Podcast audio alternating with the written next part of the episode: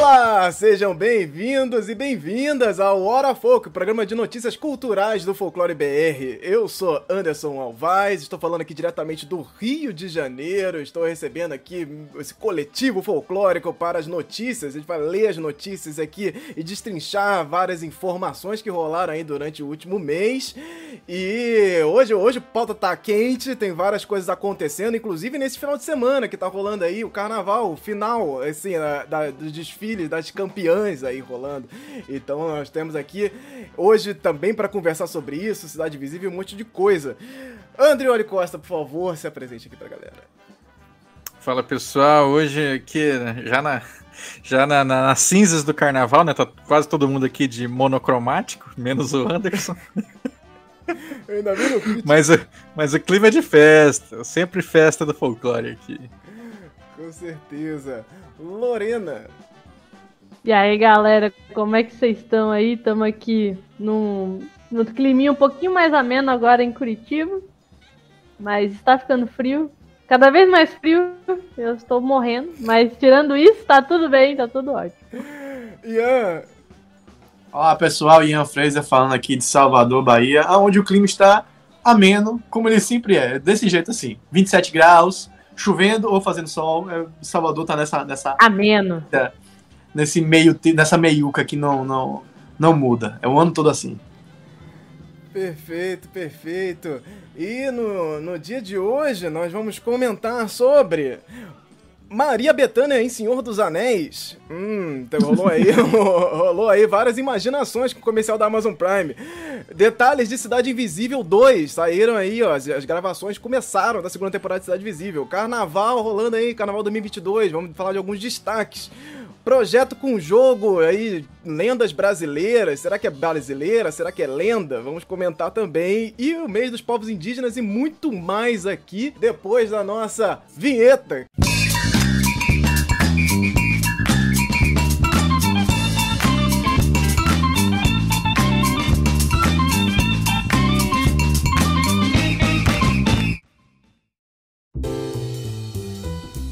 Muito bem, muito bem. Vamos aqui já abrir o nosso assunto, os assuntos de hoje com ele, o Carnaval. O Carnaval chegou, Carnaval 2022, parte 2. Olha que tá pra ser uma trilogia isso aí, hein? 2022 vai ser uma loucura de carnaval agora que tá liberado. Então, chegamos aqui na nossa parte 2, onde tivemos os desfiles das escolas de samba. E, inclusive, no final de semana que nós estamos gravando, tá rolando aí os desfiles das, das campeãs, né? Então tá tudo, todo mundo ainda oriçado na rua, as coisas estão acontecendo por aí. E eh, quer deixar em destaque aqui, né, que os orixás eles, sim, se destacaram na avenida. Eles estavam lá nas escolas de samba que ganharam e vencedoras do Carnaval do Rio e de São Paulo desse ano tiveram destaque dos orixás e deu o que falar também e, e muitas camadas da sociedade, inclusive. Em São Paulo, a campeã foi a Mancha Verde. E a Mancha Verde ela chegou aí com um enredo, um enredo que todo mundo, pelo menos da minha geração aqui, conhece muito bem, né? Da, da, do primário ali, que é baseado na música do Guilherme Arantes. Planeta Água. Quem, quem não, não, não, não fez algum trabalho sobre essa música, ou não passou essa música em algum momento da sua vida, por favor, Guilherme Arantes estava aí e foi a inspiração da Mancha Verde, a escolha do tema, né? Refletiu aí a importância da preservação da água na natureza e os rituais também, a importância da água nesses rituais religiosos, né? A gente pensa aí também batismo e quantas outras é, questões existem de ritualísticas com a água também, passando por diversas religiões. E aí esse foi o tema, juntando ali um monte de coisa. Então a gente teve ali é, encontro de Yara com Iemanjá, Poseidon, é, todo mundo que estivesse representando ali esses elementos da água participaram aí desse desfile. Foi bem legal, mas é aquilo, perto da, da do destaque do, do, do ano, né, do, do Rio de Janeiro, ficou, passou batido, né? Que no Rio. Mas São Paulo, a, o carnaval do São Paulo não, não, não, não, consegue bater de frente com o do, do Rio de Janeiro em questão de potência. Mas é. ainda nem, nem de temática, assim, eu diria esse ano, né? Porque do lado de Exu na Grande Rio, é, Planeta Água, Paz Amor, ficou meio, meio batidaço, assim, né? Porque no Rio de Janeiro a gente teve aí Exu foi o tema da Grande Rio, que venceu aí o desfile das escolas de samba, com o enredo Fala Majeté, Sete Chaves de Exu, homenageando aí as, as diversas faces do orixá que erroneamente é associado ao diabo dentro do imaginário cristão, né? Então foi o, o, grande destaque do carnaval, que está sendo falado bastante e não teve como fugir da imagem de Exu. É, é, super bem representada, os carros muito bem detalhados. Assim, foi um desfile que realmente colocou essa entidade no centro com orgulho, sem medo, falando realmente com, com, com gosto, coisa que o Exu, como entidade, já foi comentado em outros desfiles de, de carnaval, só que não tão no centro como foi dessa vez, né? Porque tem vários entraves, né, para tratar de Exu dentro do carnaval e a gente é, vê isso acontecendo na avenida, de fato, é um passo. E Exu aí pode-se dizer que ele de fato abriu os caminhos aí para várias outras possibilidades aí de é, é, muitos jornais falaram sobre desmistificação de Exu, né? Mas eu sempre lembro do Luiz Antônio Simas falando da remitificação, né? Da gente pensar de mitificar, trazer esse personagem, a potência desse personagem dentro da uhum. cultura, né? Dentro da nossa, do nosso dia a dia. Então, foi ali o desfile da Grande Rio, estourou para tudo que é lado, venceram aí é, o carnaval desse ano.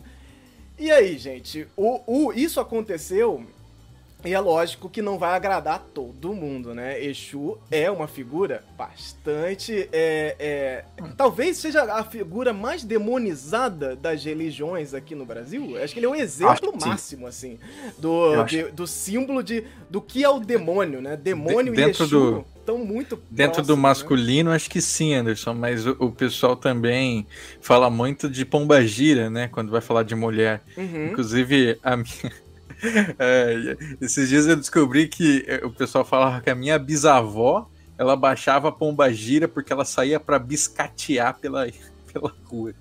Aí eu falei, que isso, gente? Como assim? Aí eles, é, é, a pomba gira nela, não sei o quê. Me falando da maior, na maior normalidade. Assim. Sim. Então sim. É, é, Parece que é uma coisa assim bem introjetada, né? Exu demônio, pomba gira, é essa. quase uma sucos, assim. Sim, sim. Eu, eu, acho, eu acho legal assim que a gente sempre fala na produção midiática, né? Que, as, que o, as empresas elas vão lá e elas fazem produções super tímidas, elas chegam assim, pegando, pegando jogando no seguro. Uhum. Aí chega o carnaval e vem com a voadora de dois pés. Vou falar de alguma coisa, pô, vai, Exu, pá! E põe o um é. negócio. E é, é, isso que, é isso que o povo gosta, é isso que a gente gosta, entendeu? Chegar a trazer, trazer uma narrativa dele com um pessoal que está ali engajado, que quer trazer a, a, a, história ali de como que é essa entidade, da perspectiva da, das religiões de matriz africana. Então eu acho um trabalho sensacional. Um, você vê assim, se tá tendo polêmica é porque o negócio chegou. O alcance do carnaval ele é absurdo. Então você chegar, saber. Eles sabiam o, o, o sabiam o alcance que eles iam ter quando eles iam trazer esse tema. Então eu achei simplesmente sensacional. André, você ia comentar alguma coisa? Não, eu ia falar o seguinte, é que o próprio carnaval em si, ele já, ele já é mal visto, né, por esse uhum. pessoal, assim, evangélico maluco, né? Não vou nem falar fundamentalista, maluco mesmo. Uhum. E aí o carnaval já é um negócio. Ontem nós tivemos o desfile na minha cidadezinha aqui, né, São Leopoldo, e aí é, ele foi, como é que se diz, embargado num dia antes pelos bombeiros, e aí depois foi liberado e tal, e rolou daquele jeito. Só que aí eu fui ver os comentários na página da prefeitura e era todo mundo dando risada e falando assim: ah, tá vendo, né? O diabo não vai ter vez aqui na cidade, não sei o quê. Porque é uma cidade muito. É, assim, com, com, uma carga evangélica muito forte, né? Então o carnaval em si é mal visto. Aí você bete Exu junto, esse pessoal ficou transtornado, né? E até o ano compartilhou uns vídeos ali tenebrosos com a gente, dos caras é, fazendo supostas análises né, sobre é, possessões na avenida. Olha o nível que esses caras chegam. Sim, uhum. sim. Isso eu tava procurando vídeo de da, da Grande Rio no YouTube, né? E eu tava, cara, eu tava comentando antes da gente entrar aqui o quanto a bolha, né, faz mal pra gente nesse sentido de você achar que o mundo ao seu redor tá é, é, é, muito parecido com você, né? Eu tinha me esquecido o quanto esses, esse, essa galera doida aí da, é, é, evangélica, totalmente fora da casinha, quanto eles são anti a religião, religiões de matriz africana. Não é uma coisa de, de opinião, ah, eu acho que não. A sua religião está errada e ela tem que acabar. É só isso.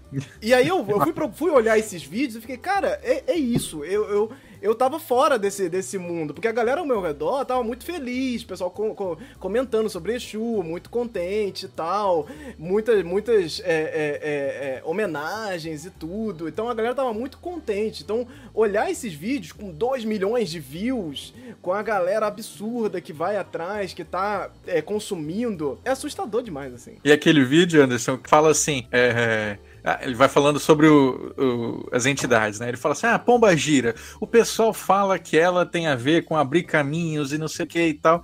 E aí o, pastor, no caso, ele, ele dá toda a descrição que realmente é como o pessoal de matriz africana explica, né? É, e aí ele fala: tudo isso, gente, é mentira. É, é uma armadilha de Satanás.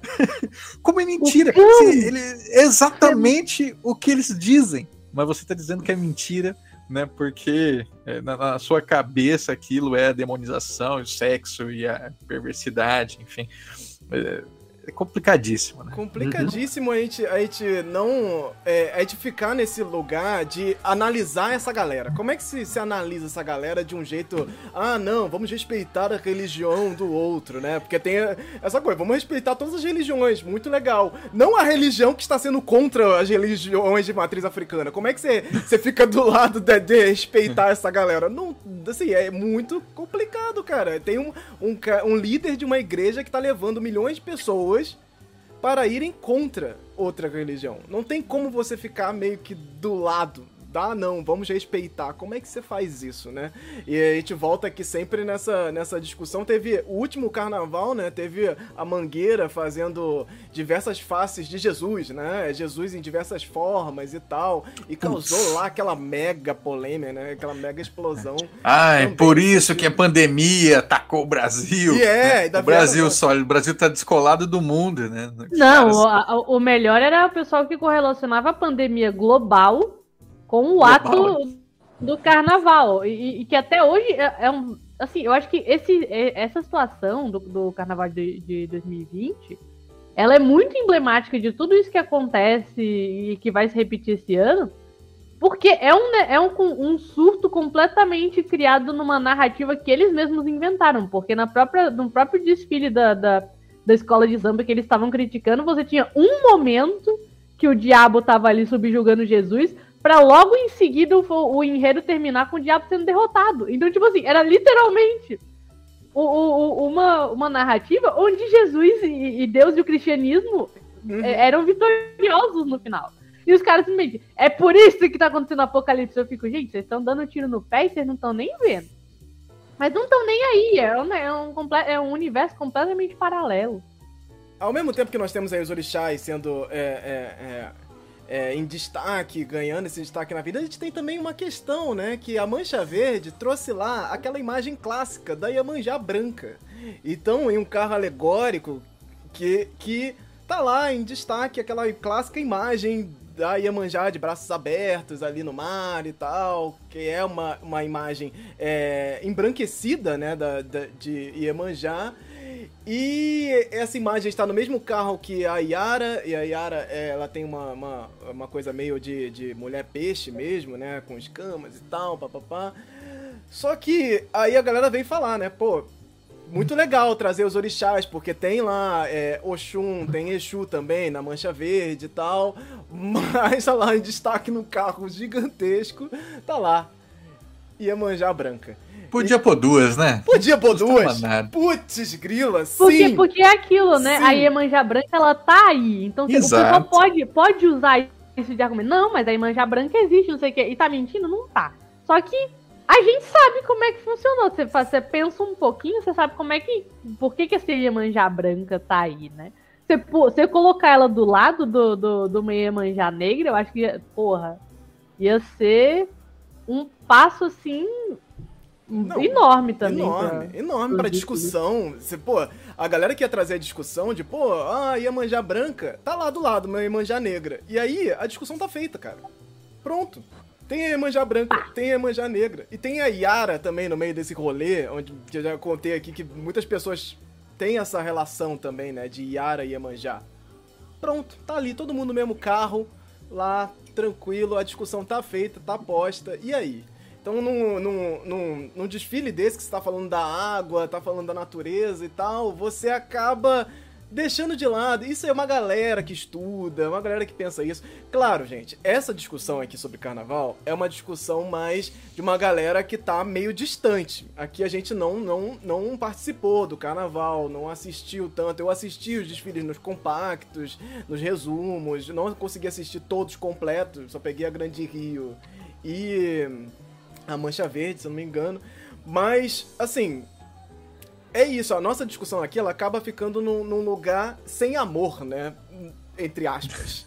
que não é que a galera não que tá tem, tá dentro. Tem um apego emocional. Exato, né? o pessoal que tá dentro do carnaval, consumindo, é, é, festejando, amando a sua escola de samba, sua agremiação do peito, do coração, tem uma outra análise sobre essas, esses debates culturais. Toda vez que, todo ano, temos as mesmas discussões. Todo ano de carnaval, nós temos as mesmas questões sendo colocadas porque o, a discussão ela tá muito, muito mais dentro desse, desse caminho do como eu vou fazer para vencer o desfile da escola de samba do que o caminho de, pô, vamos pensar aqui a melhor forma de tratamento cultural. Esse debate ele acontece mas ele não é o principal quando você está fazendo uma alegoria, você está fazendo, tem toda uma liberdade de criação para fazer um universo fantástico, para tratar aquilo ali do imaginário, para tratar aquelas coisas de uma maneira é, leve, para as pessoas irem dançar, cantar o hino da escola do coração e, pô, aí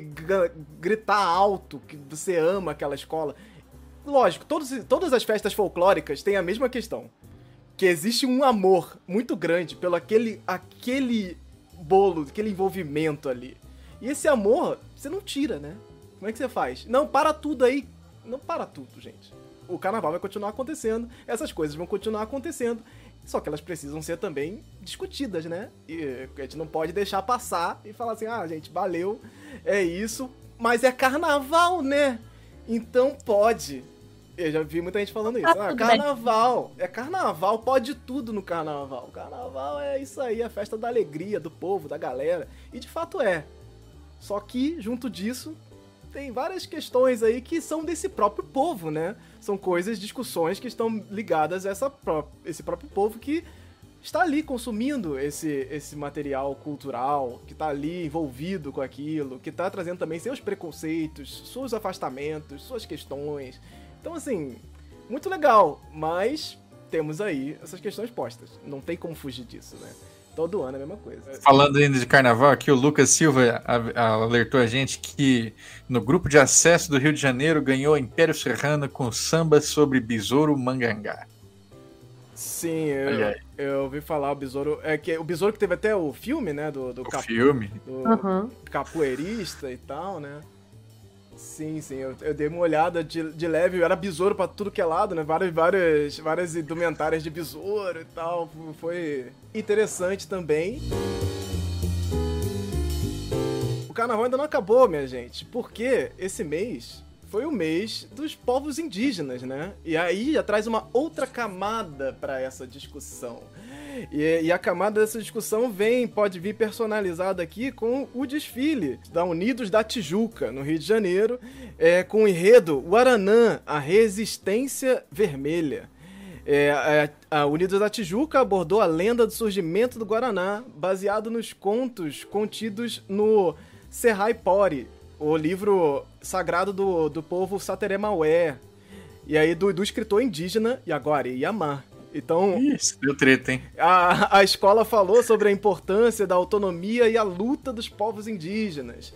Então, aí o, o, carnaval, pela primeira vez, né, aconteceu em abril, no Dia dos Povos Indígenas, os dias que estamos comemorando aqui a resistência indígena, toda essa luta e tal. O dia que era o dia do índio, né, dia 19 de abril, foi ressignificado e aí nos últimos anos temos comentado sobre o dia dos povos indígenas. E aí abril é um, é um mês especial, né, para os indígenas, ativistas que vão falar sobre essa questão, inclusive, da hashtag, campanha, que todo ano rola também no carnaval, aconteceu em abril, que é o índio não é fantasia.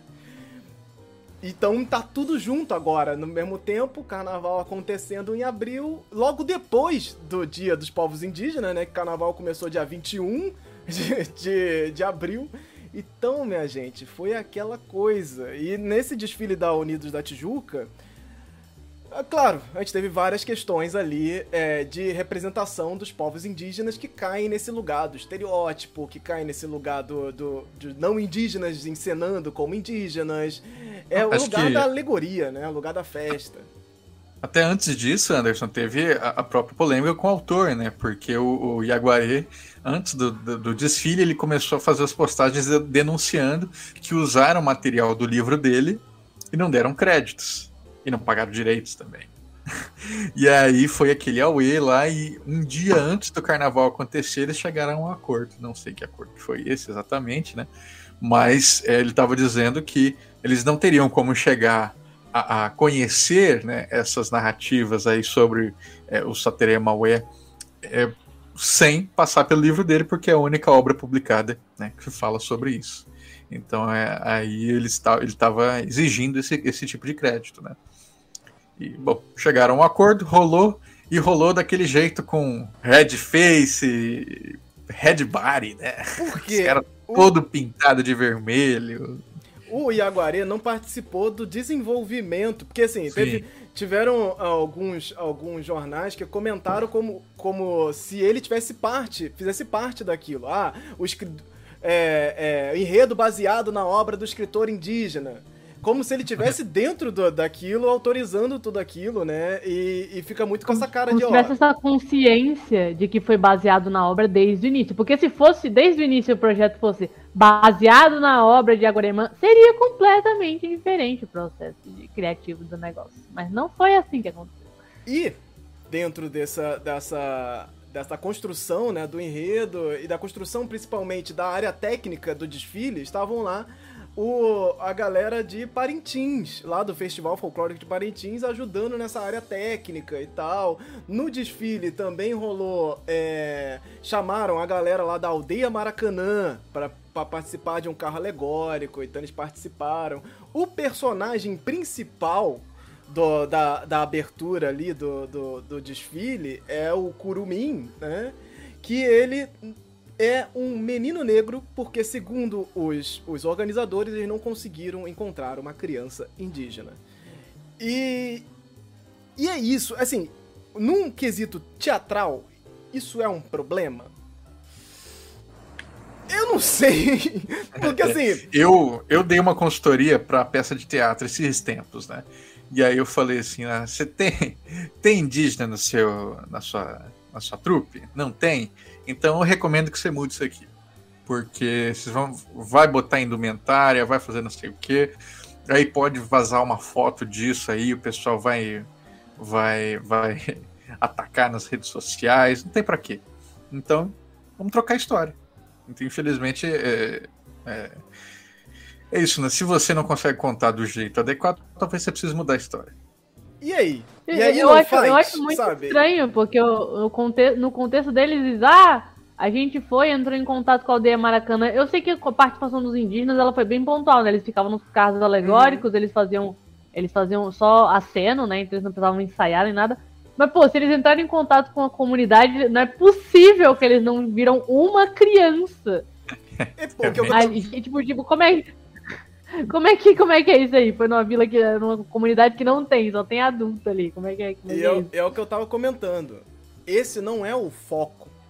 Porque se fosse, eles estão há um ano vendo isso, sabe? Ah, talvez mais, eu não sei como é que se deu, de fato, com, com, por conta da pandemia, como é que ficou esse desenvolvimento exatamente. Mas dava pra correr atrás. Só que esse não é o foco. O foco é a festa, gente. O foco é fazer acontecer. Tem trocentas pessoas lá que não são indígenas e estão representando peças indígenas, estão representando personagens indígenas e eles fazem parte dessa alegoria, dessa desse espaço de teatro, de você representar aquilo que você não é. E aí, é, tem que botar indígenas em todos os lugares para poder acontecer uma coisa dessa? Então não faz, então não faz, não faz nunca. Se não, não der, não faz. O que acontece é que às vezes rola, tipo, chamam os indígenas para fazer o abre alas, e aí tem a galera que já tá, os dançarinos e tal, mas em toda a avenida não vai acontecer. Fato. É completamente inviável. Jamais. É. Então, fica delicado, porque eu, eu, não, eu realmente queria, eu não queria que deixasse de ser feito, ao mesmo tempo que eu entendo que é complicado você bater uma foto de uma mulher branca é, com um colan representando a pintura É. Cara, isso é muito, muito. É, o, o- negócio aqui é, é, é os pontos-chave, né? Porque o. é, Por exemplo, essa, essa criança que colocou personagens centrais, assim, você não colocar uma. ah, Não deixar uma coisa um pouco mais fiel, vamos dizer assim, sempre vai pesar mais. Isso é uma questão de lógica, assim. Então, não, não ter colocado ali pessoas em pontos-chave sempre vai, sempre Pois vai é, pesar. é. Você pode ter certeza, pegasse qualquer. Pegasse grupos assim. é, pesso- pessoas para colocar nesses pontos-chave, pessoas que são relevantes. é, botar. O, só, por exemplo, o fato de ter botado os indígenas ali, ali no carro alegórico, que é um- uma das coisas que chama atenção pra caramba. Você, já, você põe nessas coisas aí, o pessoal. Você, você acha que o pessoal vai prestar atenção se todos os membros ali da, da- que estão desfilando na rua são. As não vai, baianas, sei lá. Não vai. É. E aí, e, e eu, eu não acho que, que chega a ser um, uma questão, né? Se, se todos os membros vão ser. Mas a partir do momento que ninguém é e um ponto-chave que entra ali pra abrir a, a ala e não é, aí dá uma impressão bem diferente de como que foi o, o tratamento da questão, né? Pois é, o- Festival Fol- Folclórico de Parintins também sofre com essas questões, assim, essas discussões do índio não é fantasia, elas batem lá no Festival Folclórico de Parintins também, sabe? E, e, e é difícil, porque, beleza, é, tem um argumento, que é um argumento muito viral, inclusive muitos ativistas indígenas falam dele, que é o quanto dói o blackface e quanto dói o redface, né? Quanto dói você ver um branco vestido é, de uma pessoa negra e um branco vestido de uma pessoa indígena. E o quanto isso. Qual o impacto dessas duas é, é, é, alegorias aí na, na sociedade? E de fato, por uma questão, acredito eu, numérica, né? O, o, o blackface, né? O, o, o branco vestido de uma pessoa negra vai sim doer em muito mais gente. E o afastamento que nós temos com os povos indígenas e com as questões indígenas, que é natural do povo brasileiro, vai fazer isso passar batido, porque, né, pô, na escola eu me fantasiava de, de índio. E aí? Tranquilo. Eu acho que tem, eu acho que tem uma questão também.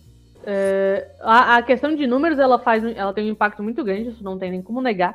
Mas tem uma coisa também que aí vai ter, principalmente hoje, é, quanto assim nos últimos, nas últimas décadas, vamos dizer assim, tal, nos últimos anos, que é é o, o blackface, ele é muito fácil de você entender como uma coisa negativa, porque ele- generalizado, ah, você colocar ali para você fazer chacota. Você coloca ali para diminuir o, o, o- negro ao máximo. E aí, quando você vai para essas questões indígenas, elas não necessariamente estão ali fazendo chacota, só que elas entram no outro lado do, do problema, que é você fazer uma exotificação positiva, entre grandes aspas. Uhum, então é o bom homenagem. selvagem.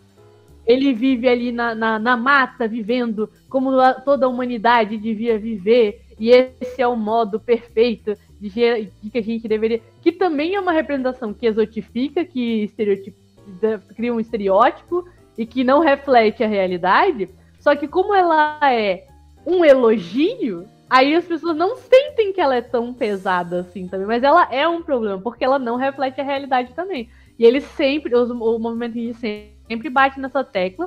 E é muito difícil as pessoas se tocarem porque elas não estão é, elas não estão vendo aquilo como coisa positiva. Ah, mas eu tô falando que eles estão. Que, que viver do jeito deles é bom. Eu tô falando que o que eles estão fazendo é legal. Porque eles protegem a natureza. Isso é bacana. São é, tipo, mágicos. Tem, tem uma, é, tem uma energia parecida quando a gente fala, quando você fala, tipo, ah, que voltando pra questão negra, né? Tipo, ah, fulana é uma negra muito bonita. E você vai, tipo assim, Uhum. não é. Aí você a, a pontua, né? Que tipo, pô, mas não, não, não é assim que você. Ai, mas eu tava elogiando. É, é, é a mesma, mesma energia que funciona. As pessoas têm muito mais dificuldade de perceber que ela tá. Que existe um problema ali. Eu acho que isso atrapalha bastante a situação dos povos indígenas. Porque tá tendo muito, muito, tá crescendo muito essa exotificação pra esse lado agora. Que a galera tá querendo, tá querendo participar, tá querendo defender, e aí vai pá!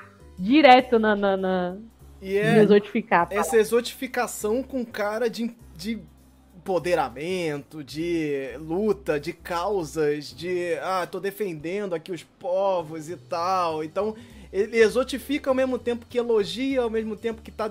é, é, Brasil é terra indígena, e aí sobe todas as hashtags do momento e tal. E. E o que, que essa pessoa tá fazendo, né? Ela tá indo na onda, ela tá, ela tá entrando, querendo entrar nas trends do momento aí, das discussões políticas. Ou ela tá realmente entendendo Tá o que, que é repetindo frase pronta. Aí vem o indígena e fala, pô, sacanagem isso aí. A pessoa fica indignada porque o indígena, que é quem ela supostamente estava defendendo, Uhum. não gostou da defesa dela. E aí a pessoa fica, pô, mas eu tô te ajudando. É, ah, é muito complicada essa questão. Ian, você quer comentar alguma coisa sobre essa, essa loucura do cana loucuras do carnaval?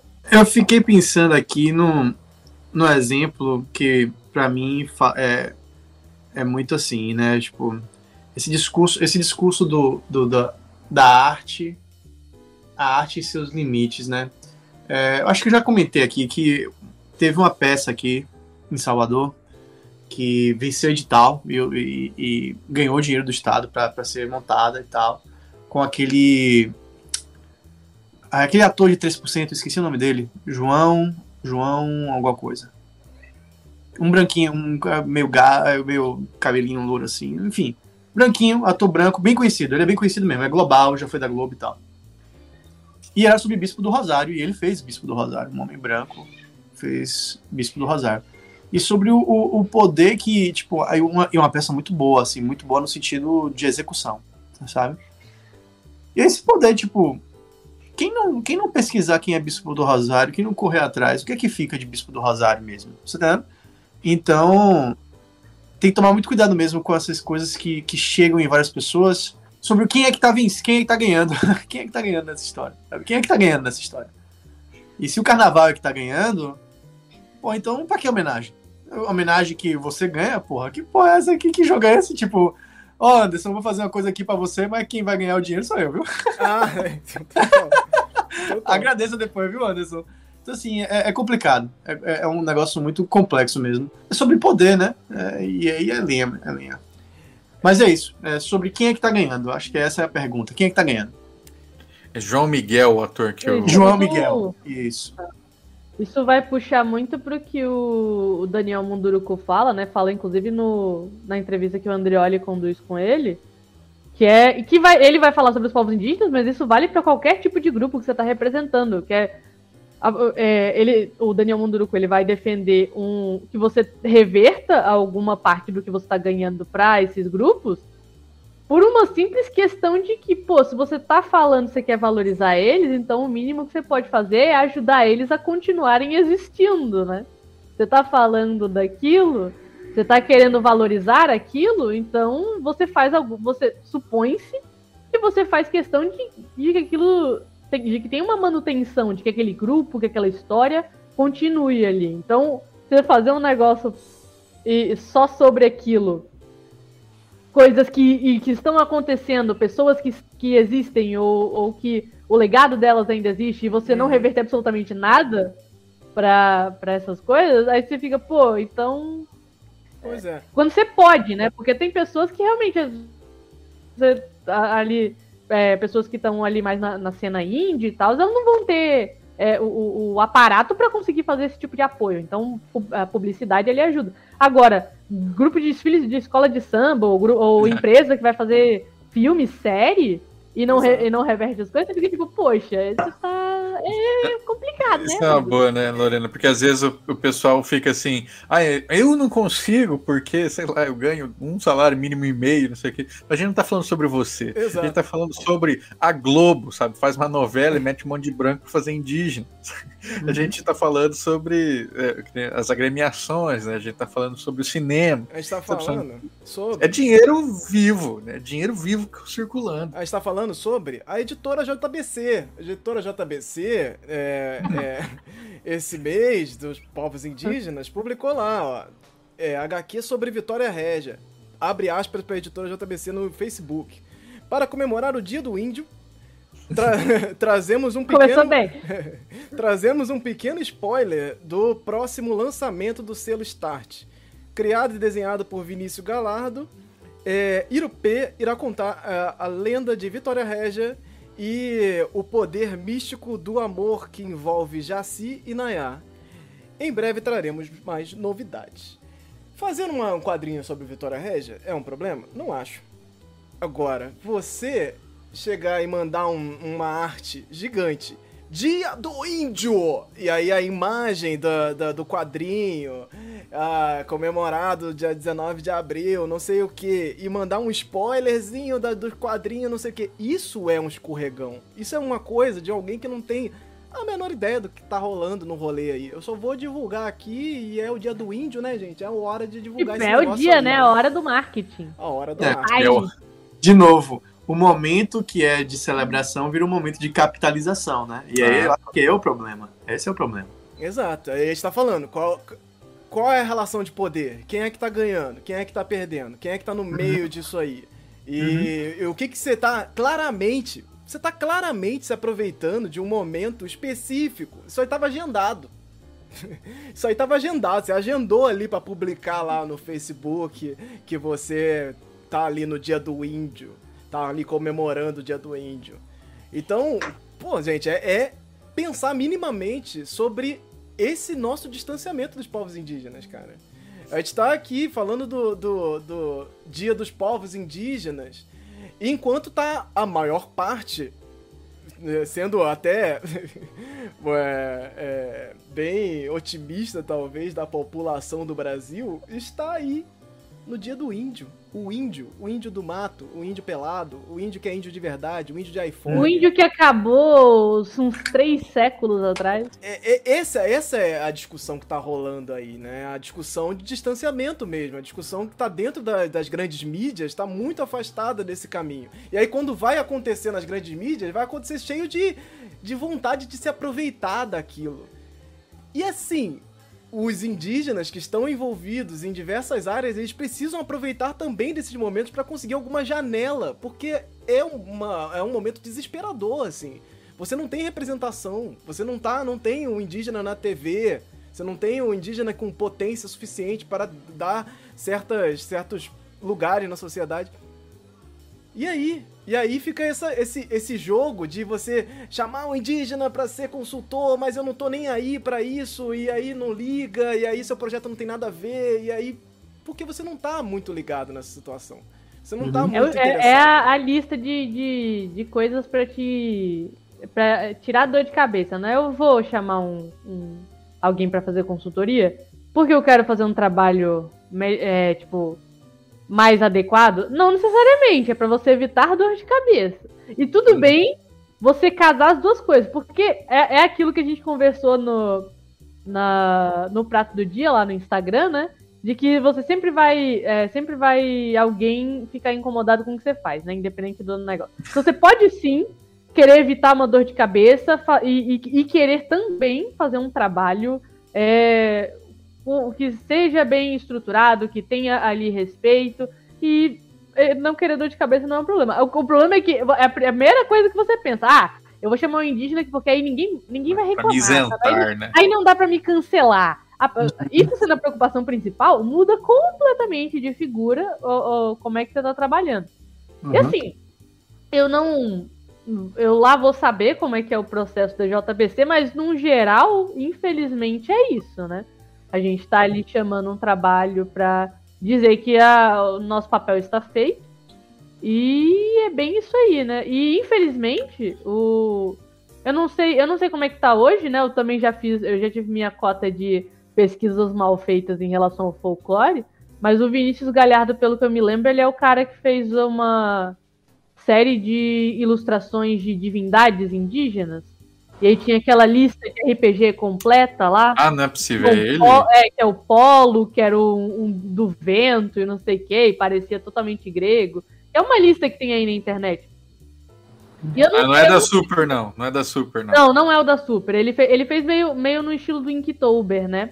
Eu não sei como é que ele fez. Ele fez depois. Aí que tá. A jornada dele é uma, é uma parada interessante, porque ele fez esse primeiro e a gente sabe não é, não é uma questão da, da, intenção do autor nem nada, mas a gente sabe que essa lista que espalha pela internet ela é extremamente questionável do panteão indígena. Depois eu lembro que ele fez um Inktober é, de vários povos indígenas do Brasil, e aí ele fez uma pesquisa de questão de quais eram os adereços que determinados povos usam.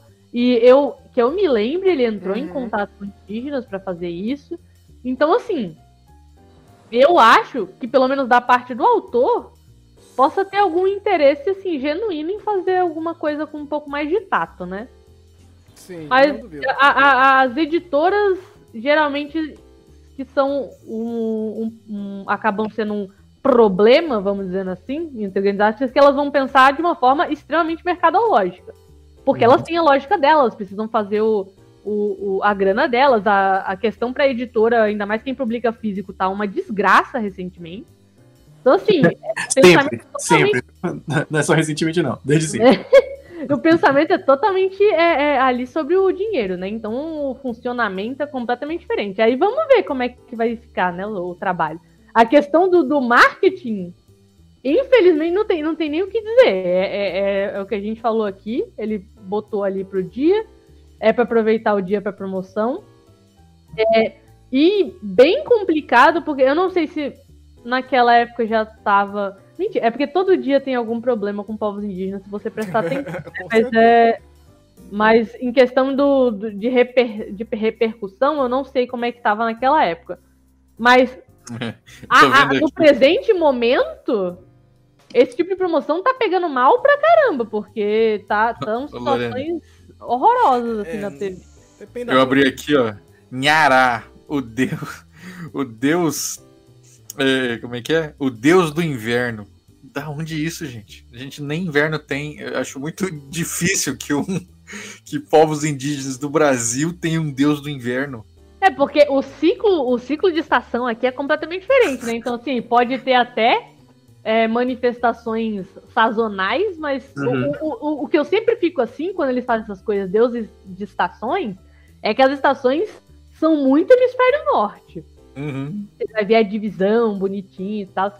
E aquele negócio, o inverno, dependendo da região do Brasil, é completamente diferente Exatamente. Inverno tá todo... Oeste é uma coisa, inverno aqui em Curitiba é outra completamente tá todo, tá todo coberto com pele de onça, assim e tal, parece um vikingzinho. um e, tem uma frase, só para concluir, tem uma frase que eu aprendi na escola, não sei se eu já falei aqui, que eu acho muito legal, muito legal mesmo que é, é um, é um erro comum que a gente faz socialmente falar que empatia é você se colocar no lugar do outro. Mas quando você se coloca no lugar do outro, você está preenchendo o espaço do outro. Você está uhum. tá ocupando o espaço do outro. Empatia não é isso. Empatia é você entender que o outro tem um espaço dele. E que o espaço dele é dele. E aí o que ele vai ter de sentimento é dele. Se é revolta, é dele. Se é se é alegria, a alegria é dele, tá ligado? E eu acho que muitas vezes nesse momento de querer celebrar o outro, o que a gente está querendo fazer, na verdade, é preencher o espaço do outro através da nossa vontade de parecer legal, da nossa vontade de parecer social, socialmente é, correto, né? Estamos aqui. E aí a gente esquece que o lugar do outro é o lugar do outro e de reclamar. E também é também é tranquilo você ele reclamar e você não concordar com a reclamação dele. Isso também é empatia. É só você entender que o espaço dele de reclamar é dele e deixar ele poder reclamar do jeito que ele quiser reclamar, né? Então, acho que também tem uma, uma busca nessa nessa Essa é a busca do. do, do a, o cancelamento é uma, é uma palavra horrível, porque é uma busca de um estado perfeito de sintonia. Né? Tipo, como se a gente morasse no mundo dos Teletubbies. E, gente, a gente não mora no mundo dos Teletubbies, não, velho. Vai ter gente que a gente tem que defender que odeia a gente. Que odeia uma palavra forte, mas que tá com muita raiva da gente, sabe? E a empatia é você aceitar que o papel dessa pessoa tá, tá justo, ela, ela tá com raiva. É justo ela tá com raiva. É justo ela tá com, com, com, com essa vontade de gritar, tá ligado? Com certeza, assim. É o famoso cada um no seu quadrado. E essa, essa relação que a gente tem aí da diversidade, né? É, ela confunde muito a cabeça das pessoas, porque uh, o argumento mais viral é que a diversidade ela é o famoso não somos todos iguais. Gente, não somos todos iguais. É, é, é, a gente ouviu isso por tantos e tantos anos, né? Antes da, dessas discussões de internet, o somos todos iguais era o criança esperança, sabe? Vamos dar as hum. mãos assim, somos ah. todos iguais, vamos lá, yay, mãos dadas aí, todo uhum. mundo junto. E agora a gente chega na discussão de não, não somos todos iguais, e aí dá um nó na cabeça da galera que tá tentando como assim não somos todos iguais? Como assim? Eu sempre respeitei todas as pessoas, mas não é sobre isso. Não é sobre uhum. isso que a gente tá falando, assim. Tem muitas outras questões pra gente, a gente comentar nas camadas que estamos aqui sobre a sociedade. E, e é delicado, é complicado mesmo, mas se a gente não ficar ali mexendo nessa ferida para tentar é, é, é, amenizar certas dores, vamos continuar sempre nesse, nesse lado do estamos todos iguais, no lado mais confortável, na maneira mais confortável de viver. E, e não é isso. É assim, nosso, nosso intuito aqui, inclusive, discutindo essas questões, não é cancelar o carnaval. Acabou o carnaval, acabou essa discussão toda, porque ponto final. Não é. Não é cancelar isso, porque a gente precisa. Isso é, é a festa do povo. Essa é uma festa muito importante, inclusive, no ano maior, pode dizer aí, a maior festa folclórica do país, assim. E, e, ela é importante, claro. E ela fala, respira o que o povo tá, tá, tá vivendo. E a gente precisa dela, mas também a gente precisa pensar sobre ela. Isso é Anderson, mais importante. Faz, Bota na programação aí pra gente fazer um samba enredo do Folclore BR pro ano que vem. Nossa senhora. Nossa senhora. É Vai, tipo... faz um samba enredo para o começo do ano e faz uma toada pro meio do ano. Isso, e... tá certo. Cantiga de multimídia, Natal. Multimídia. Tá certo. E pior que é uma coisa que não dá. Por quê?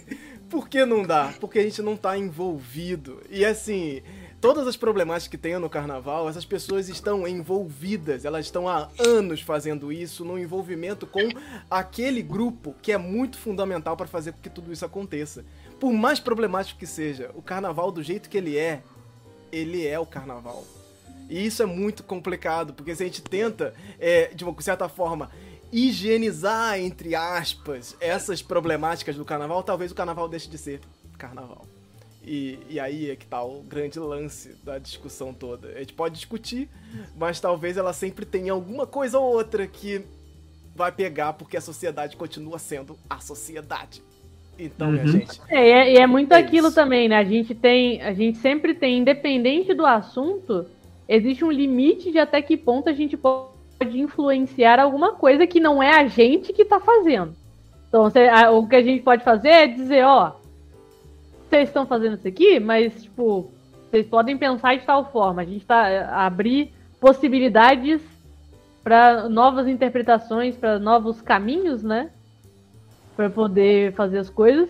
E se esses caminhos vão ser tomados ou não, quais caminhos vão ser tomados, quem vai decidir não é a gente. E aí só só o tempo para dizer para onde é que as coisas vão, né?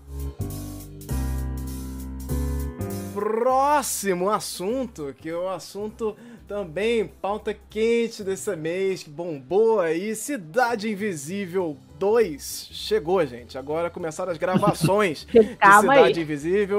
Ela não chegou, chegou. Ela chegou, ela deixou de ser invisível. A Cidade Invisível. Ela tá no horizonte. Ela tá no horizonte. A gente já enxerga. Já enxerga. A Netflix fez a piadinha lá no Twitter que a Cidade Invisível ainda estava invisível. Agora ela deixou de ser invisível, gente. Agora a Netflix anunciou oficialmente o início das filmagens de Cidade Invisível, a segunda temporada em Belém do Pará. Divulgando aí fotos, sinopse da nova temporada e falando de outras séries também que, é, que brasileiras que vão chegar aí na Netflix. E os atores postaram foto, e todo mundo fazendo é, seu, seu turismo em Belém. Foi uma coisa. Temos aqui várias imagens e vazamentos também, porque como você tá filmando na rua, né? Tem gente filmando ali. É, é, você filmando na rua, né? E aí vão rolar alguns vazamentinhos também. Mas antes de mostrar esse, esse vazamento, eu quero mostrar aqui. Vamos falar aqui da sinopse. Sinopse da segunda temporada. Eu achei que você ia falar. Surgiu o vazamento e tem foto de Mariana Rui Barbosa como Curupira! Cara, eu tinha até esquecido. Como Tainá, como Tainá. É, Tainá. Ela é, vai ser a Tainá. Segunda temporada será invisível aí. Tinha Confirmado. Disso. Rolou, gente. Você que não sabe, rolou essa fake news aí tempos atrás. Até comentamos sobre ela, sobre Marina Rui Barbosa ser, interpretar Tainá. Já que estamos falando aqui dos indígenas também, interpretar Tainá em Cidade Invisível 2. Olha isso. E a galera Ah, caiu. Mas a notícia não é falsa porque ela vai fazer o Curupira. Por isso que o cabelo dela tá vermelho. Calma, mas vamos lá. Vamos aqui abrir aspas para a sinopse de Cidade Invisível 2. Após dois anos ausente, Eric aparece em um santuário natural protegido por indígenas e procurados por garimpeiros ilegais, perto de Belém do Pará. Ele descobre que Luna e a Cuca estavam morando nas proximidades com, com o objetivo de trazê-lo de volta à vida. Embora queira retornar imediatamente para o Rio de Janeiro com Luna, suas habilidades sobrenaturais recém-adquiridas o tornam necessário, o tornam necessário para proteger Luna e o santuário, que descobre serem intimamente ligados. Fecha Mutantes. aspas. É eu não consegui pensar nisso. Essa é a sinopse da segunda temporada que traz aqui, ó, o tema do dia, né? Estamos aqui comentando sobre os povos indígenas e aí vem trazendo essa relação do garimpo também, importantíssima aí. Eu acho que eles, eles compraram todas essas, essas discussões da internet, né? Que a gente comentou lá no ano passado e vieram com tudo. Agora tem indígenas, tem garimpo, tem. Pô, estamos em Belém, que tem aquela coisa. É, o folclore é do norte, né? A folclore é do norte. Senhora. Foi tudo, foi tudo. Compraram todas as questões e mandaram ver aí. Agora a Cidade Invisível tá chegando com, com um checklist completo. E será? Será que vai, minha gente? Vários Aí, atores. eu acho Falta engraçado. história, falta roteiro no checklist, hein? Será Eu, que vai eu ter? acho, eu acho engraçado que conheci a Netflix, né? Não, não estou criticando a produção brasileira, não. Tô falando É, Netflix, é. que é internacional. É. Aí, tipo, faz de tudo pra não ser cancelado e a Netflix faz o quê? Cancela a temporada. Cancela a série? Vamos cancelar a série. Vamos fazer aqui, porque É. a gente faz isso mesmo nessa porra. Aí faz de Imagina tudo isso. pra não ser cancelado na internet, mas não se Essa salva da Netflix.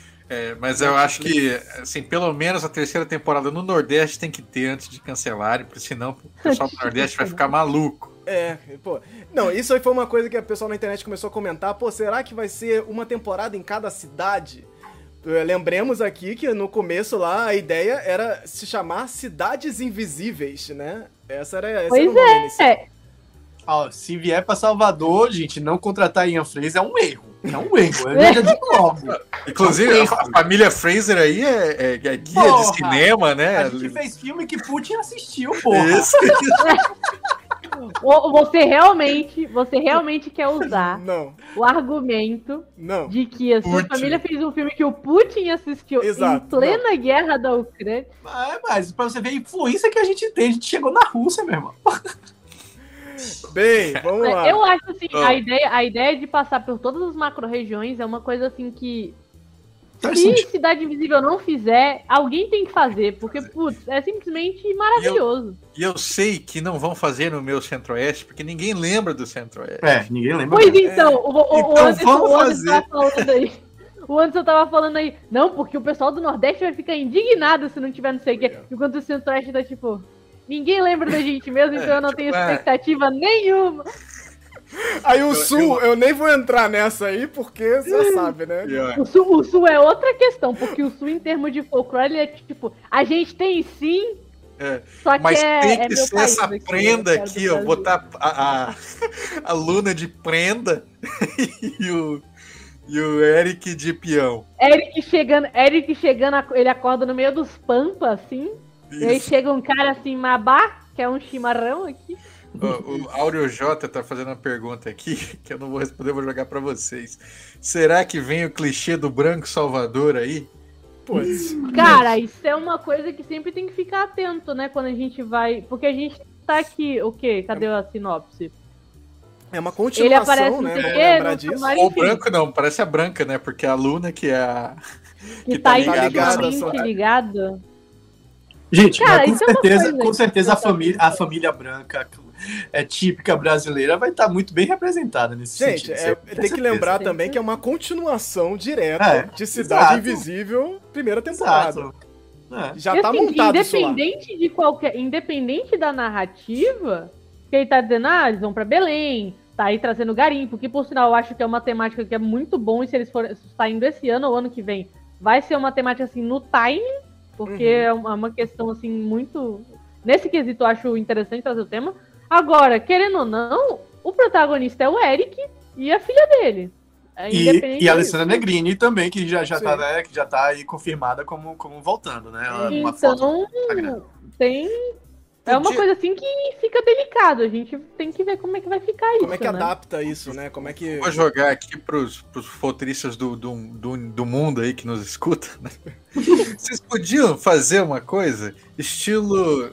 Quem aí leu Marvels, o quadrinho? Não, sei- não sei. Não. Ó, vocês lembram? Assim, é um cara que ele, que ele não faz nada. Ele, enquanto protagonista, ele vai vendo as ações Tem acontecendo. observador. Ele é testemunha, isso. Pô, imagina que legal isso. Você pode botar ali o seu ator branco é, estrelado, né, Netflixado aí, pra chamar público, mas ele, a agência dele é ver coisas grandes acontecendo. Pô, isso Uhum. é muito Sim, legal. a gente vai ver a perspectiva dele assistindo Uhum. isso, né? Ele, ele participa, porque ele tá ali, mas ele não é o agente, né? Ele não é a pessoa que tá ali ligando ah, as coisas É, pra a, pe- a personagem de. A personagem. a- apesar dela ter, ela, apesar dela ter certa agência, porque ela. Ela. Ela é a pessoa que enxerga no mundo que, que todo mundo ficou cego no ensaio sobre a cegueira. Mas a, a coisa bacana da, da personagem de Julianne Moore, no, no- no- né? Porque no, no livro eu acho que é a mulher mesmo, acho que não tem nome. É, é o fato dela ser testemunha. Ela é a pessoa que vê tudo, né? Tipo, Uhum. apesar dela ter agência, ela tem agência. Não tô dizendo que ela, ela, ela é protagonista mesmo, ela não é o perfeito exemplo.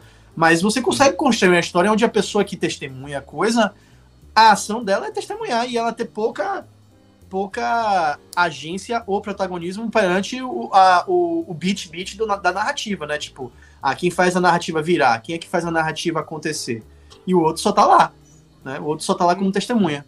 Mas será que esse, isso é que o público de Cidade Visível espera, né? Não, Porque foi não. Ah, montado. Cidade Invisível não. Foi a- mon- a- série 2, outra série. Foi montado, é, exato. No, Cidade, no caso. Cidade Visível, foi montado uma narrativa já, sabe? Você mudar É. radicalmente. Eu já acho que eles já estão mudando radicalmente. Eu já acho que Não. só nessa sinopse, já pra primeira temporada pra segunda, já a coisa sair já. do Rio de Janeiro. É, já sair do Rio de Janeiro já é ousado, né? Já é, Muito, muito. já é bem ousado, até porque o Rio de Janeiro, é, querendo ou não, é imageticamente falando, né? Aquela coisa da, do símbolo, do signo, o significado do, da, da, imagem, o Rio de Janeiro é muito forte, né? É, obviamente, Pensando Belém- que, que a série foi feita. Foi feita assim. Eu não sei se ela. O quanto ela foi pensada pro internacional. Algum grau ela foi, só não sei Ah, qual. Muito, Mas, tipo assim, certeza. Forte, eu acho. o sucesso que ela, que ela teve todo, assim, o fato de ser de- do Rio de Janeiro ter alguma, algum apelo já, com certeza ajudou. Ah, por mais que eles já tenham, tipo, saído, né, do, do- dos principais cartões postais do Rio de Janeiro na, Uhum. na própria primeira temporada, né? Só que Uhum. ainda é Rio de Janeiro. E tem todas as questões também de, de, de viabilidade de fazer uma série de- com uma proposta tão nova, assim. cê- Eu, eu, eu acho muito. A gente já falou isso várias vezes, mas eu acho muito loucura a galera achar que só porque eles são Netflix a gente ia conseguir com uma série nacional, tipo, não começar no eixo Rio-São Paulo. Tipo, Ah, E de Quanto novo, tempo? né, a gente, a, gente tem que, a gente tem que entender muito, assim, a gente, a gente não pode.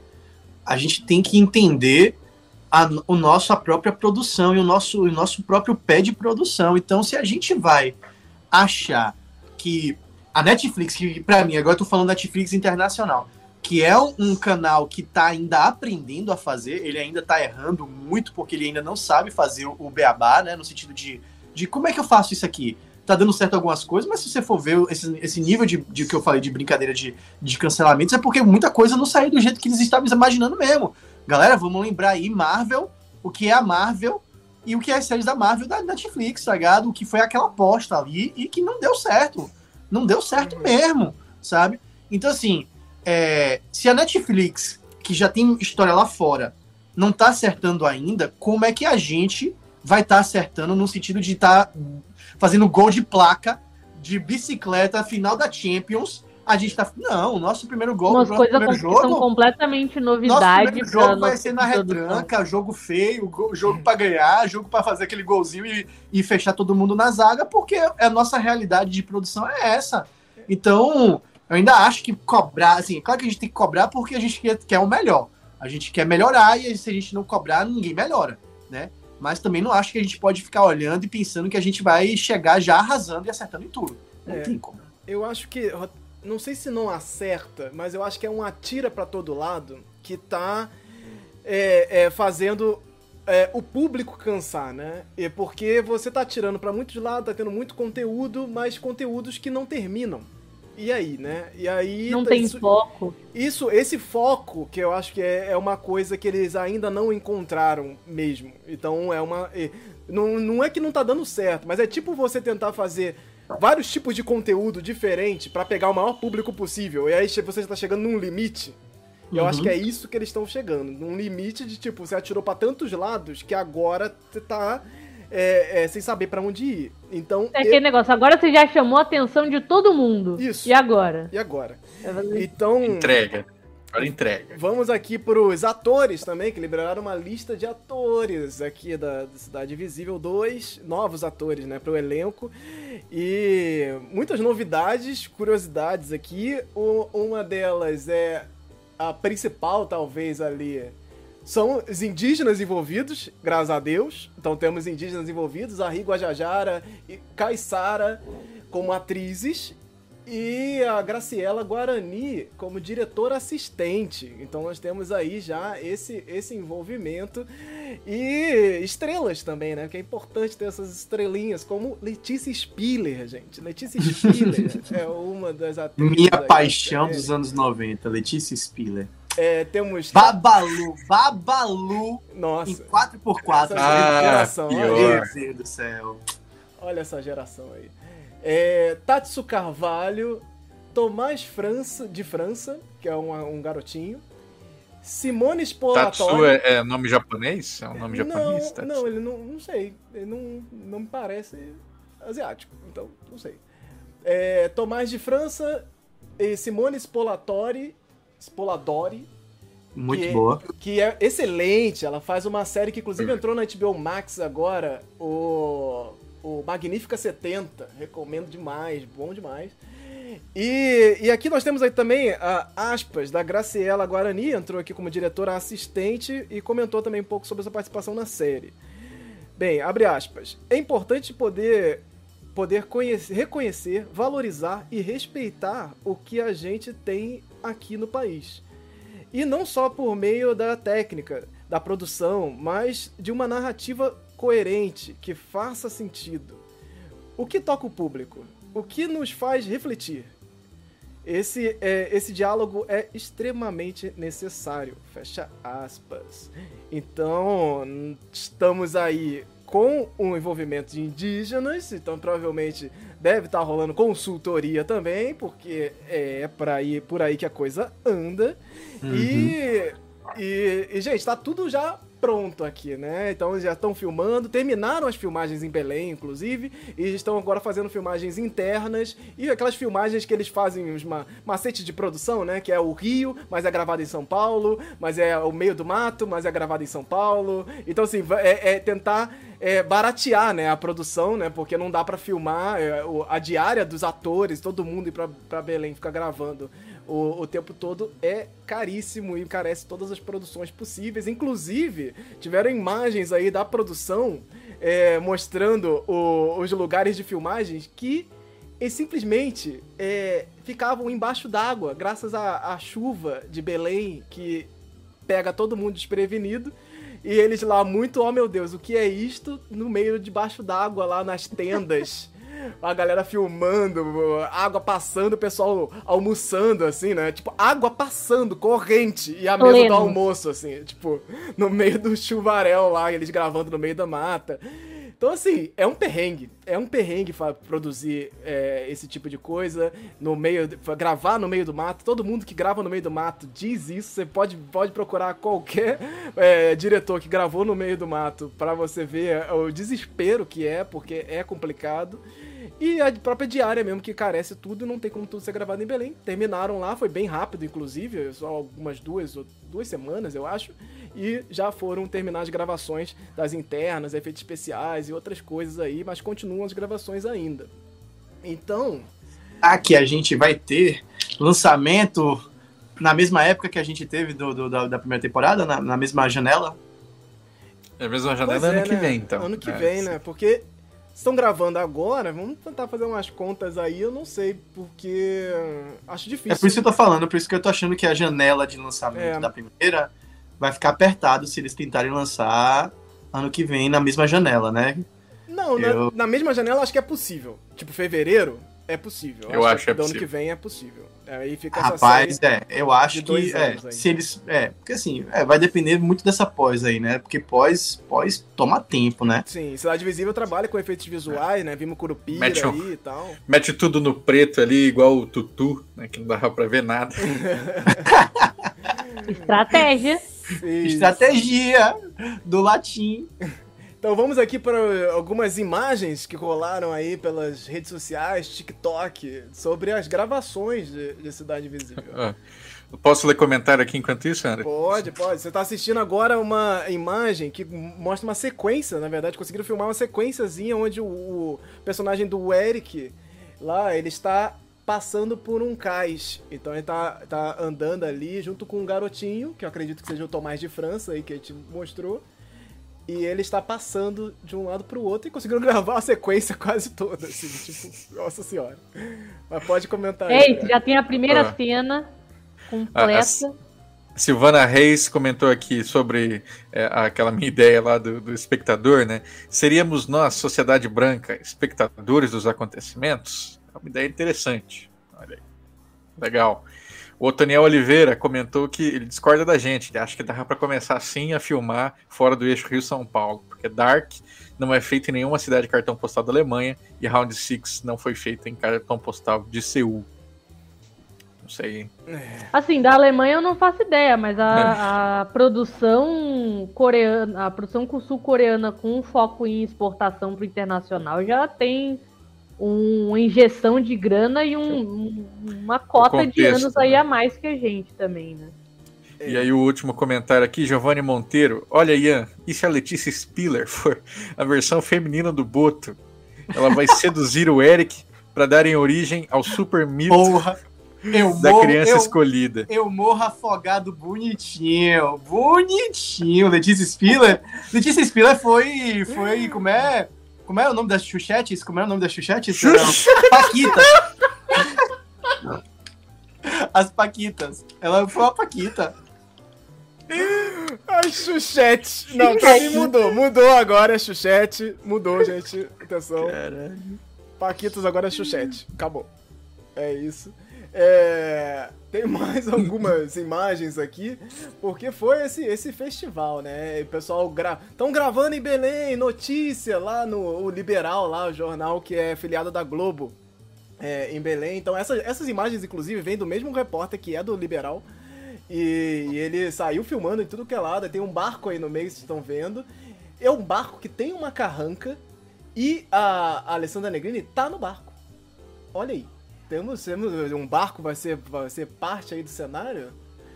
E aí outras Aí imagens- conteúdos que você só vê no Folclore BR, porque só a gente com esse olho clínico pra, tipo, ficar prestando atenção nesses detalhinhos. É, rapaz, aí, a gente tá prestando atenção em tudo. Vazou uma coisinha que ninguém, ninguém olhou, a gente tá ali olhando olha lá, o barquinho ali. Estão filmando Olha o lá, barco. olha lá, Olha lá, lá, lá, lá, lá. Então, gente, ansiedade, com certeza, porque eu quero muito saber mil. onde é que isso vai dar. É, assim, eles apontaram realmente em todas as críticas, olharam para as críticas como já era prometido, olhar para as críticas que estavam na internet, pra galera que tava falando dessa representatividade indígena, do folclore do norte, nunca vi folclore em outro lugar, do pessoal que tava comentando coisas muito loucas. Foi todo, tá todo mundo sendo atendido aí a princípio. E é, agora é esperar esse próximo ano aí pra, pra ver o que, que vai acontecer. Será que a gente vai fazer maratona? gente. Será que a gente vai estar junto aqui de novo? Vamos lá, lógico. Ó, comentem aí embaixo, ó. Se eles trouxeram Alessandra Negrini pra ser a Cuca, botam Letícia Spiller, ela vai ser o quê? Que é da geração ali, né? É, É. do- embate embate É. ali da geração, né? Letícia Spiller e Alessandra Porra, Negrini, que Alessandro Negrini. É, Cadê? Cadê? Cadê? Tem alguma- tem alguma- galera. Tem alguma personagem no, no, no sítio do Pica-Pau Amarelo, né? Porque esse é a fonte, o Mo- o Lobato inventou folclore, né? Tem alguma personagem no sítio que é, que é antagonista da Cuca aí pra galera Ah, pegar? é, ela vai ser a Narizinho, né? De certo. Sacanagem.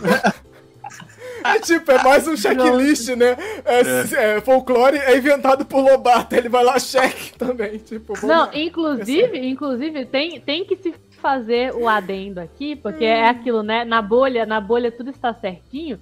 Mas acho ótimo algumas, alguns pedidos estarem sendo atendidos, né? A questão de representatividade indígena foi uma pauta forte ali ano passado, quando saiu a temporada. Eu acho ótimo que eles estejam começando a trazer isso. Agora, essa bodega dessa pauta de ai, tinha que ser no norte mesmo, porque folclore do norte. Tinha que atender essa pauta, bodega nenhuma, essa galera não, sabe nem assim- do que, que tá falando, fala um bando de palhaçada. Tem que ser no norte? Tem. Mas não tem nada a ver esse negócio de ai, tem que ser no norte. Mas não é o folclore porque de tem lá, pelo folclore amor lá, de é. Deus. Exato. O diabo da série tem a Cuca como uma das maiores protagonistas da pessoa, não consegue pensar por 5 segundos antes de meter uma dessa. Tipo, folclore não é do norte, mas também é.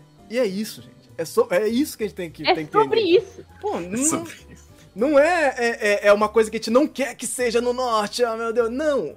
Ele também é do norte, mas é o entendimento que esse preconceito que se tem sobre o que é o folclore faz com que as pessoas viralizem comentando isso, como aconteceu no ano passado. Responderam o, o Andrioli lá no Twitter e tava lá a, a menina comentando. Exatamente isso, gente. 90% do folclore é do norte e sei lá o que.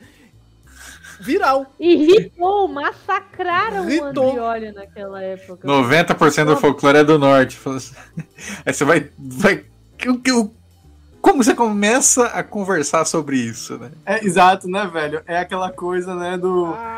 Velho, tá, tá torto, a raiz já tá torta. Como é que essa árvore vai crescer? Como é que saiu dessa porra? Não tem como, velho. A raiz O, né? o negócio ele vem tão torto que você fica meio atordoado, aí você perde É. o timing de dar uma resposta e aí você perdeu. Aí já, já perdeu, acabou já. Uhum. Porque tipo, porra, como é que eu respondo a coisa dessa de tão absurdo? É, tem que ser na, na- na loucura, né? O pessoal é, responde com meme, bota um negocinho mexendo. Você vai tentar falar sério, não funciona. Não, e, e conversa séria na internet, o errado é você, né? O errado é você tentar conversar sério na internet. O Áudio J tá dizendo aqui, tá corrigindo, é 92%. Sacanagem. 92,7%. Isso. Fonte foi, foi a. E fonte não precisa, ele falou. Foi a super interessante que disse.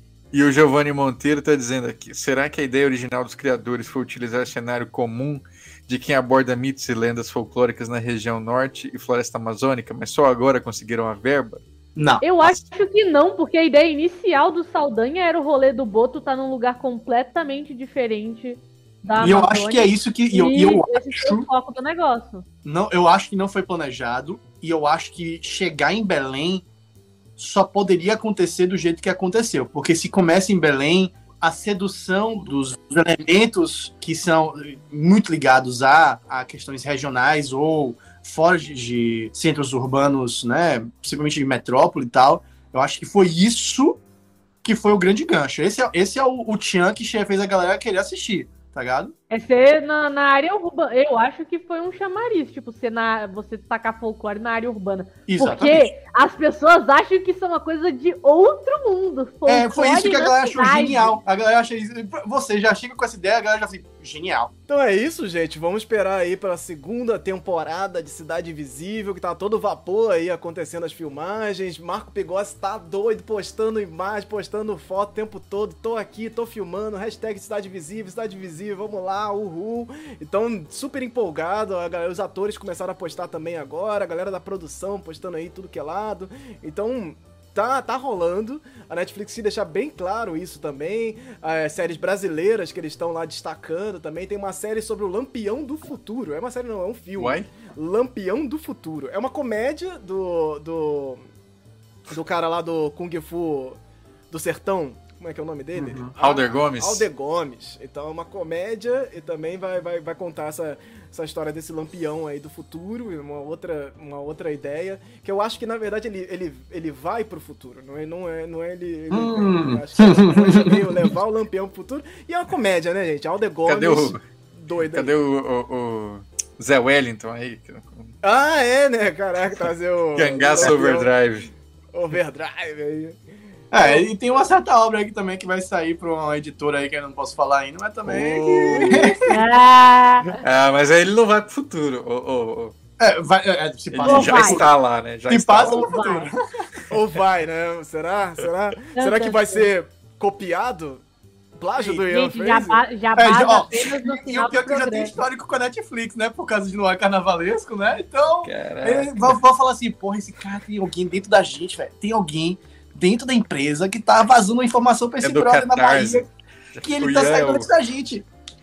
Eu não dá nem pra falar isso, eu ia falar que eu, os caras estão de olho no Catarse do Ian, só que o Severino nem saiu no Catarse. É. Então vamos ver, vamos ver o que, que vem por aí, vamos aguardar. Qualquer novidade é o plantão invisível aí no Folclore BR, postando o tempo todo, comentando sobre o que tá acontecendo aí em Cidade Visível. Então segue a gente aí pelas redes sociais, porque sempre tem coisa lá. Chegamos ao fim deste bloco do Hora Folk, o programa de notícias culturais do Folclore BR. Agora esse programa está dividido em duas partes, uma com as notícias principais em destaque e outra com as notícias mais rápidas e o bloco de indicações, que você poderá conferir tudo no mesmo feed do Folclore BR. Não deixe de seguir o Folclore BR pelas redes sociais, é só buscar Folclore BR tudo junto que você vai encontrar lá. Na dúvida, você pode ir em folclorebr.com/links que você vai encontrar tudo que é link lá para seguir e compartilhar aí pelas redes sociais. Não deixe de reagir aí, no, seja lá no programa você estiver ouvindo, no Spotify, no Apple Podcast, tem lá umas estrelinhas para você colocar e deixar aí as suas impressões sobre esse programa. Isso vai com certeza somar bastante aqui pra gente. Gostaria de deixar aqui um agradecimento especial aí para os nossos primeiros apoiadores. Se você quiser, você sabe que você pode apoiar o Folclore BR lá em folclorebr.com/apoie. Você vai descobrir todos os links aí para chegar no Catarse, no PicPay ou também através de forma, forma independente através do Pix. Então gostaria de agradecer aqui ao André Kenji Arakaki, Emily Yoshi Sasaki, Família Alves Mansfield, Leonardo Cássio e Valdeir da Silva Brito. Muito obrigado, vocês ajudam aí a manter este programa, manter todas as atividades do Folclore BR. Esse programa foi editado e produzido por mim, Anderson Alvaz.